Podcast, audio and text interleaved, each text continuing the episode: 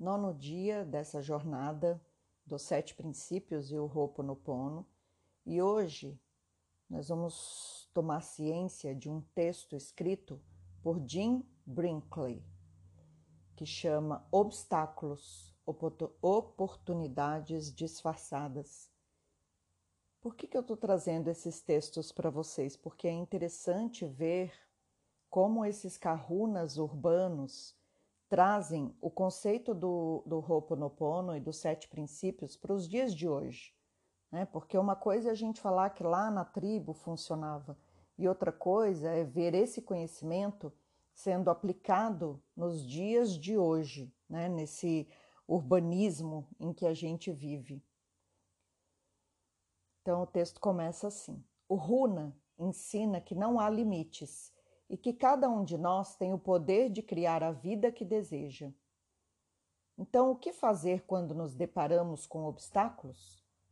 Os obstáculos, como qualquer outra coisa, são criados pelos nossos pensamentos. Como conscientemente não colocamos obstáculos em nossos caminhos, devemos estar fazendo isso inconscientemente.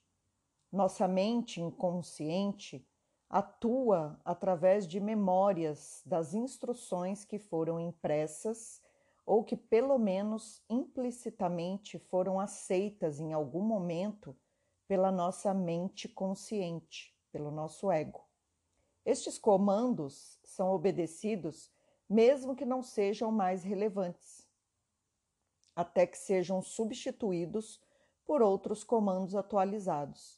Então, tudo na nossa experiência física é um reflexo da experiência do nosso pensamento e as instruções obsoletas são frequentemente refletidas pelo inconsciente, a mente consciente, através de mensagens na forma de obstáculos. Lembra daquilo que a gente falou lá em Ike, de dar significado às coisas? Tudo na nossa vida tem um significado às vezes positivo, às vezes negativo. Então, algo que nos magoa, se algum, que ver um exemplo bem simples, se algum dia a gente se engasgou com água, cada vez eu entrei no mar e me, me afoguei, me engasguei. Cada vez que eu entrar no mar, essa lembrança vai voltar para mim, a menos que eu corte ela. Então, por isso que tem pessoas que em adulto têm medo de água. Talvez quando ela era criança, ela tenha se afogado ou numa piscina, ou no mar, não afogado, né? Mas engolido água, é, é, tenha sido engolido por uma onda. Então, assim, essas memórias todas que vão ficando no nosso inconsciente vão causando os obstáculos que a gente muitas vezes passa pela vida e não entende. Então, continuando, você pode experimentar esses comandos obsoletos na forma de medo da mudança, dúvidas sobre suas próprias capacidades, incertezas quanto ao seu próprio alto valor, falta de autoestima, ressentimentos devido a velhas feridas, raiva da sua própria incapacidade para manifestar algo, culpa daquilo que o seu inconsciente considera como sendo erro feito no passado.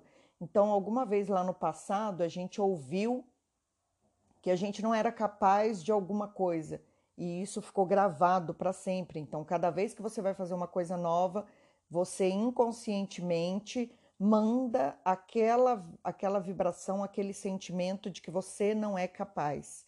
Então, a sua mente inconsciente sempre quer cooperar com você e sempre quer estar em harmonia amorosa com você. Só que, entretanto, qualquer uma ou muitas dessas emoções que a gente não entende podem atrapalhar o nosso inconsciente na busca para manifestar os desejos atuais. Então, a forma de contornar qualquer obstáculo é conseguir a cooperação do inconsciente, ensinando e guiando pelo caminho do amor e do ganho de poder. Que poder, gente? É o poder é, de se amar, de se aceitar, de se acolher, né? É o poder de estar feliz com quem você é. Então, uma vez que todos os obstáculos são criados no nosso pensamento, eles podem ser removidos do nosso pensamento. Então, é trabalhar a mente, né? Considerando que todos os limites são ilusões e considerando que todos os obstáculos são reflexos de algum conflito emocional não resolvido, percebido pelo inconsciente, todo obstáculo é, na verdade, uma oportunidade. É uma oportunidade para remover limites e resolver um conflito. Então, é aqui que a gente fala né, da positividade, de se manter positivo. Eu tenho um obstáculo, mas eu vou olhar para ele como uma oportunidade de modificar algo em mim ou na situação.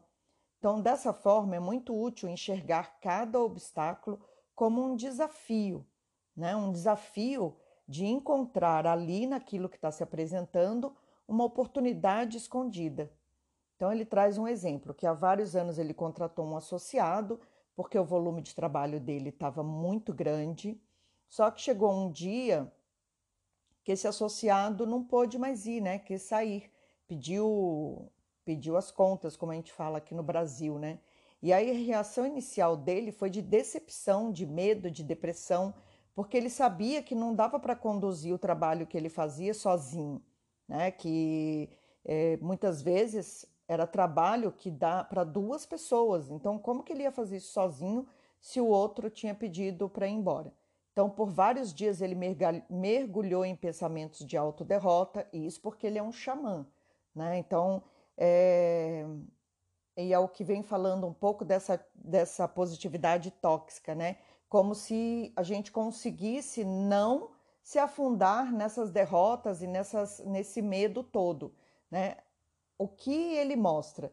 Você vai ter esses sentimentos, mas você vai usar esses sentimentos como oportunidade de mudança. Então ele coloca: finalmente eu entendi que deveria haver uma oportunidade que eu não estava enxergando. Então, após passar alguns tempos em meditação, a famosa meditação que todos os mestres de milhões e milhões de anos falam que a gente deveria fazer, né? Depois de passar algum tempo em meditações, utilizando técnicas que ele havia aprendido nos estudos com Runa, ele foi inspirado a ligar para um colega e perguntar se ele tinha interesse em juntar forças. E esse colega aceitou, então, junto, eles tinham trabalho suficiente para três pessoas, mas eles se uniram e, no, e, e com essa união, né, com, com, com, esse, com esse momento que eles possibilitaram a eles mesmos, eles reduziram as despesas, porque era uma pessoa a menos, foram capazes de ter tempo livre e tivemos prazer de trabalhar, porque os dois estavam juntos trabalhando numa coisa que eles queriam. Né? Então, ele chamou a isso de fenômeno de lei do vácuo, que significa o quê? Que é quando alguma coisa desaparece da sua realidade e cria um vácuo que pode atrair alguma coisa nova e melhor. Então, ele perdeu um funcionário caiu num momento de desespero, se levantou, respirou, meditou, lembrou de alguém que poderia ajudá-lo, né? Então ele re, reconstruiu a história, né? Ele reconstruiu a partir de algo novo. Então, ó, o associado que teve que sair é, e abandoná-lo fez com que ele atraísse uma nova oportunidade e um ambiente diferente para a própria vida. Né? Então, algumas vezes a gente é abandonado num relacionamento, seja amoroso, seja profissional, só que, por mais desagradável que isso seja, permite uma, uma nova oportunidade de você olhar para sua carreira, para sua vida, para tudo, enfim. Às vezes você está num emprego que você não gosta e você pensa e sonha é, em pedir as contas, mas você não tem coragem. E aí você é mandado embora. E quando você é mandado embora, você é obrigado a olhar para aquilo de uma forma diferente, né? Então, ele mostra que se a gente olhar para tudo na vida de, com, com um novo olhar, todo obstáculo aparente vai ser apenas um desafio para desvendar uma nova oportunidade que estava escondida ali. Então, ele traz muito interessante que para cada um dos princípios runa há uma palavra-chave que resume o princípio. Para cada princípio também há um desafio, o desafio da consciência e da ignorância. Então, o que, que significa isso? Né? Que se você é ignorante, você não pode ser realmente consciente. Então, é preciso praticar a visão. O desafio da liberdade é a limitação. Se você se sentir limitado de alguma forma, você não estará realmente livre. Então é preciso praticar a remoção dos limites. O desafio do foco é a confusão. Se você estiver confuso sobre qual direção tomar, você não poderá focar em nenhuma direção. Então, por isso que é importante praticar o foco. E o desafio da persistência é a procrastinação. Se você procrastinar, não estará atuando no aqui e no agora, como deve ser a nossa, a nossa vida. Né? O desafio do amor é a, é a ira, né? porque cada vez que estamos nutrindo o ódio, a gente não consegue amar e ser amado verdadeiramente. Então, por isso que precisa, precisamos praticar a alegria. O desafio da confiança é o medo. Se você estiver com medo de alguém ou de alguma coisa, você não vai estar confiante. Então, por isso é preciso praticar o aumento da nossa autoconfiança. O desafio da flexibilidade é a rigidez. Se você tiver a tendência de ser inflexível em seus pensamentos e ações, vai ser menos eficaz. Então, por isso que é preciso trabalhar novas formas de ser eficaz. E ele ainda coloca que há um lugar que cada um de nós pode visitar a qualquer momento para praticar a remoção de limites e a superação dos obstáculos, a harmonização dos desafios e a descoberta das oportunidades. Ele chama esse lugar da terra dos desafios. É o propósito de uma jornada para esse lugar é encontrar um obstáculo aparente na sua vida, harmonizar-se com ele e descobrir a oportunidade oculta que sempre está presente. Então, percebe que não é negar? Ele convida para se harmonizar com o obstáculo que está se apresentando na sua vida. Toda jornada é um exercício de pensamento através do qual você estará treinando o seu inconsciente. Se você considerar que o seu inconsciente aprende a realidade do pensamento e vai refletir isso na sua realidade física, Quanto mais você praticar a criação de oportunidades, mais você verá o seu mundo físico se movimentando e se modificando. Então, cada vez que eu vou para a terra dos desafios e converto um obstáculo em oportunidade, eu posso escolher fazer isso de forma calma e confortável. Então, é escolher um momento que eu não seja perturbado, eliminando as distrações, fechando os olhos e olhando para aquilo, olhando para aquele obstáculo, é, acolhendo aquele obstáculo, né? pensando no caminho que eu posso fazer para que esse obstáculo não faça mais parte da minha vida. E aí assim eu vou me abrir e encontrar uma passagem para poder resolver isso que eu estou vivendo. Né? É, é criar através da visualização é imaginar um túnel, por exemplo, bem iluminado, iluminando esse meu conflito, esse meu problema. Né? E quando eu sair do outro lado, tudo vai estar resolvido. Então, eu posso ter vários caminhos na minha frente, mas se eu me abrir para acolher isso que está se apresentando, eu vou olhar para ele de uma forma diferente. Às vezes, um obstáculo se apresenta porque o meu inconsciente necessita ser reformulado.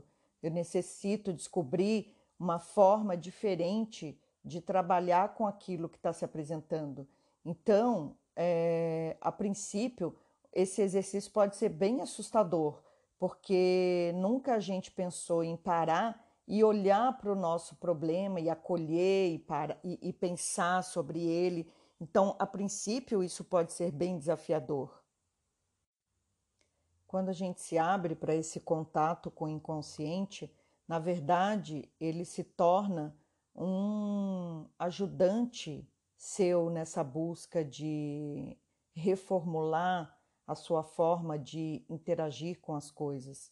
Né? Então, cada passo que a gente dá para se autoconhecer faz com que aqueles desafios que pareciam intransponíveis se abram e sejam resolvidos pela orientação e pela precisão que a gente, que a gente necessitava de simplesmente olhar para dentro, se dar um tempo, se reconhecer nessa, nessa bagunça toda que é viver, né?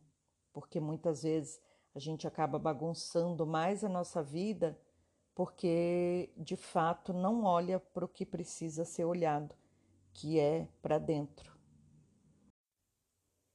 E agora a gente traz três formas de eliminar o estresse da nossa vida. Então, por mais extremamente difícil que pareça, quanto mais for a nossa motivação para mudar a nossa própria vida, mais fácil essa mudança ocorrerá.